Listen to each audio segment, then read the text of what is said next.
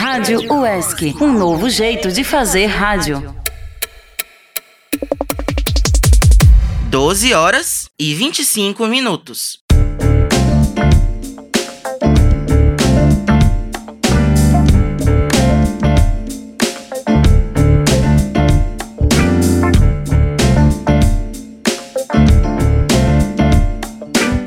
Olá, ouvinte, eu sou Jefferson Santos e está começando mais uma edição do Boletim UESC nessa sexta-feira, 26 de outubro de 2019. É, galera, sextou. É isso aí, Jefferson. Eu sou Igor Dutra. Agora 12 horas e 26 minutos. O Boletim UESC começa cheio de informação para você.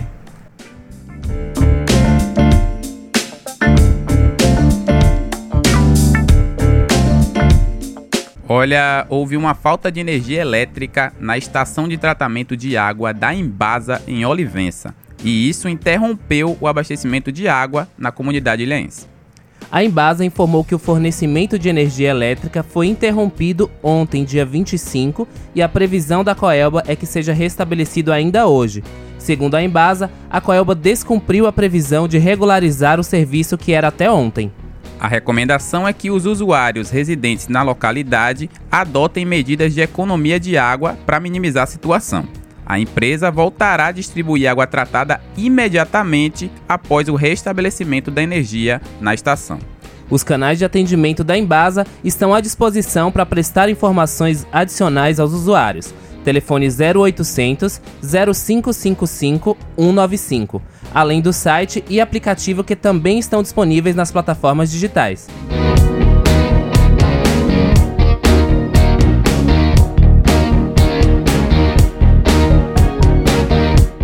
E para a galera ligada no esporte, amanhã começa a primeira Copa UESC de handebol. Nosso repórter Pablo Brandão entrevistou a jogadora e organizadora do evento, Bruna das Virgens.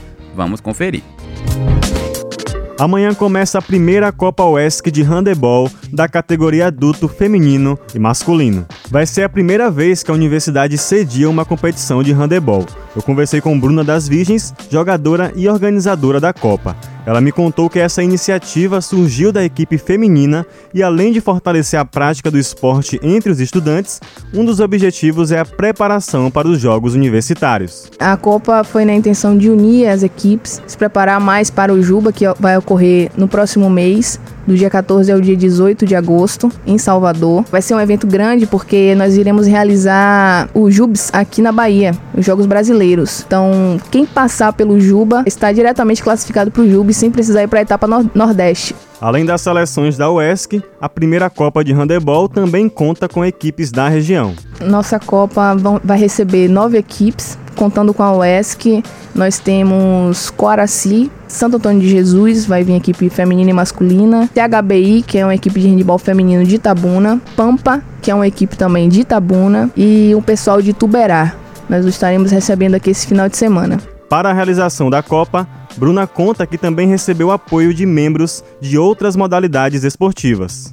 Nós contamos com o apoio, primeiramente, da Liga Poliesportiva Universitária e temos também integrantes de outras modalidades que nos ajudaram a realizar a nossa primeira Copa, tendo eles experiência em realizarem Copas, por exemplo, a FUB, que é o futsal feminino, realizando a, a Copoesc, junto com o pessoal do futsal masculino, nos ajudou bastante. Tivemos apoio forte do DCE também em relação a conseguir alojamento, a quadra. Conseguimos apoio também do pessoal da educação física, do colegiado. Stephanie, representante do CA da educação física, atleta nossa também, nos apoiou, nos ajudou. Infelizmente, os portões da UESC fecham às duas horas da tarde de sábado e não abrem domingo. Então, para você assistir aos jogos, venha logo cedo no primeiro dia. Bruna também tem outra alternativa para quem quiser um pouco mais da primeira Copa UESC de handebol. Nós estaremos fazendo nossa confraternização no Bar do Denilson, sábado, umas 9 horas. Todos os atletas estarão lá. Quem tiver interesse em conversar, em procurar a gente, saber mais sobre o handebol, saber mais sobre os treinos, vai ser uma honra, um prazer receber vocês. Uma reportagem de Pablo Brandão para o Boletim UESC.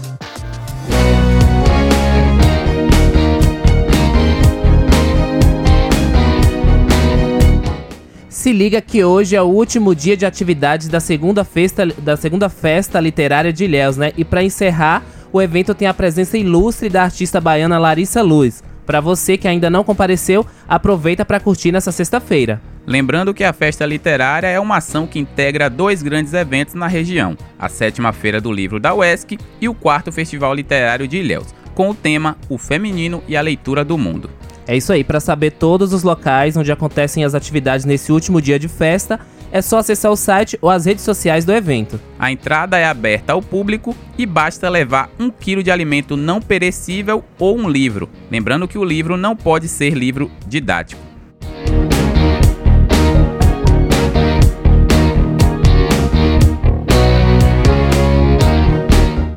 Agora nosso repórter Eli Arruda vai trazer informações sobre o trabalho da ONG A Bicharada. Vamos conferir. Olá, ouvintes. A Bicharada é um grupo de protetoras que resgatam animais em situação de risco, tratam e disponibilizam para um novo lar. A ONG surgiu de uma parceria entre protetores individuais da cidade de Itabuna. Presta serviço a animais resgatados de rua e em recuperação, Todos os animais resgatados seguem para a adoção. Nós conversamos com Marcela Andrade, uma das coordenadoras do projeto, que traz detalhes das ações e orienta como as pessoas podem colaborar. É, meu nome é Marcela, eu faço parte do grupo da ONG Bicharada e nós resgatamos animais de rua em condições de saúde muito crítica, estado grave, e nós dependemos exclusivamente de doação. Nós não temos ajuda financeira do governo, nem da prefeitura, nem de nenhum órgão público. Tudo que é arrecadado é através de doações, através das redes sociais. Todas as despesas da ONG né, em relação aos animais, desde alimentação, medicamento, tratamento médico, é, compra de material de limpeza, tudo é feito através de doação. Existem os integrantes do grupo que alguns já se comprometem com um valor mensal para ajudar na manutenção, mas não é suficiente devido à quantidade de animais que nós abrigamos atualmente e a despesa realmente é muito alta. Então, nós recorremos às campanhas através das redes sociais, pedindo às pessoas que contribuam de alguma forma com qualquer valor para que esse valor possa ser revertido para a manutenção do abrigo. Nós temos a página no Instagram, Bicharada1, e a nossa página do Facebook, Resgate da Bicharada. Qualquer uma das redes que a pessoa possa ter acesso é uma maneira de ajudar, inclusive divulgando o trabalho, né? Convidando outras pessoas para seguir a página. É uma maneira também de alcançar outras pessoas que possam contribuir de alguma maneira para o grupo, seja com mão de obra, com valor financeiro, com doações de outras coisas que as pessoas às vezes até têm em casa e pode ajudar, né? Lençol que não utilize mais, toalhas é, produtos para animais, tudo isso é muito bem-vindo. Então, através das redes, a maneira que as pessoas têm de manter um contato direto com o grupo e estar acompanhando né, os resgates e qual a necessidade atual do abrigo. Então é isso. Só resta parabenizar quem toca essa iniciativa e apoiar o projeto colaborando sempre com o que puder. Com produção de Johnny Alexandro, Eli Arruda, para o Boletim UESC.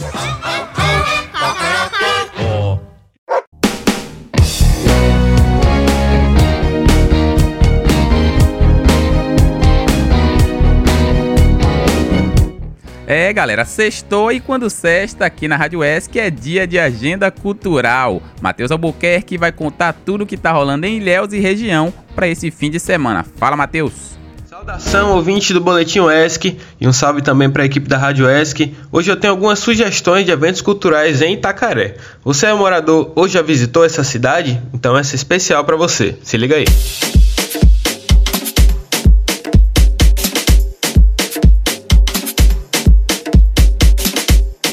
Começa hoje e vai até domingo o 15º Batizado de Capoeira da Associação de Capoeira Filhos de Zumbi, aberto a toda a população. Hoje, às 6 horas, no fim da tarde, vai sair um cortejo da Associação Netos de Zumbi na rua João Coutinho, em Itacaré, indo até a sede da Associação Filhos de Zumbi, na Pituba 3.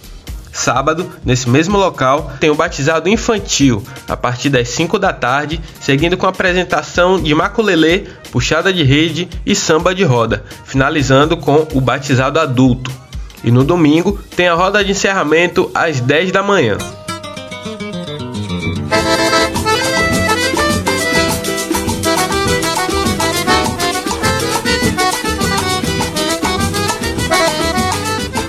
Outra opção amanhã, no sábado, em Itacaré, é o Teatro de Mamulengos e Forró com o grupo Cantos da Terra.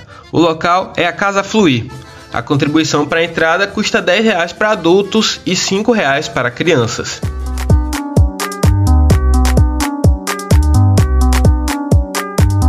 E na semana que vem, dia 2 de agosto, vai rolar o sétimo Canjerê Cultural da Casa do Boneco de Itacaré.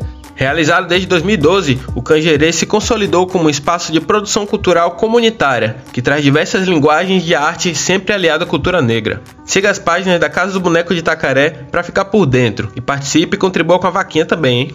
A agenda cultural de hoje vai ficando por aqui.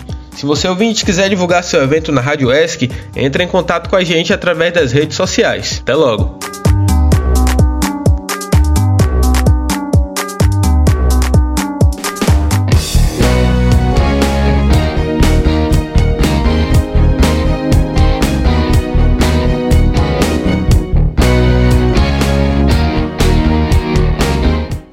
Vamos agora para a previsão do tempo de hoje, né? As temperaturas em Itabuna variam de 19 a 27 graus, com chuva rápida durante o dia e a noite. Já para Ilhéus, a variação fica entre 19 e 26, com possibilidade de chuva para o dia inteiro. E para você que está em Itacaré, a variação é a mesma de Ilhéus, também com chuva por todo o dia. Pois é, Luiz, fique ligado aí que vai chover lá em Itacaré. Lembrando que o Boletim UESC de hoje está terminando por aqui. Já estamos com o aplicativo da Rádio UESC, galera. Bora baixar lá no Play Store, tá top. E é isso, um ótimo fim de semana para vocês e segunda a gente está de volta. Aproveita para conferir o nosso conteúdo também no Spotify. É só pesquisar por Rádio ESC e seguir nosso perfil para continuar acompanhando a programação. Tchau, tchau e até segunda.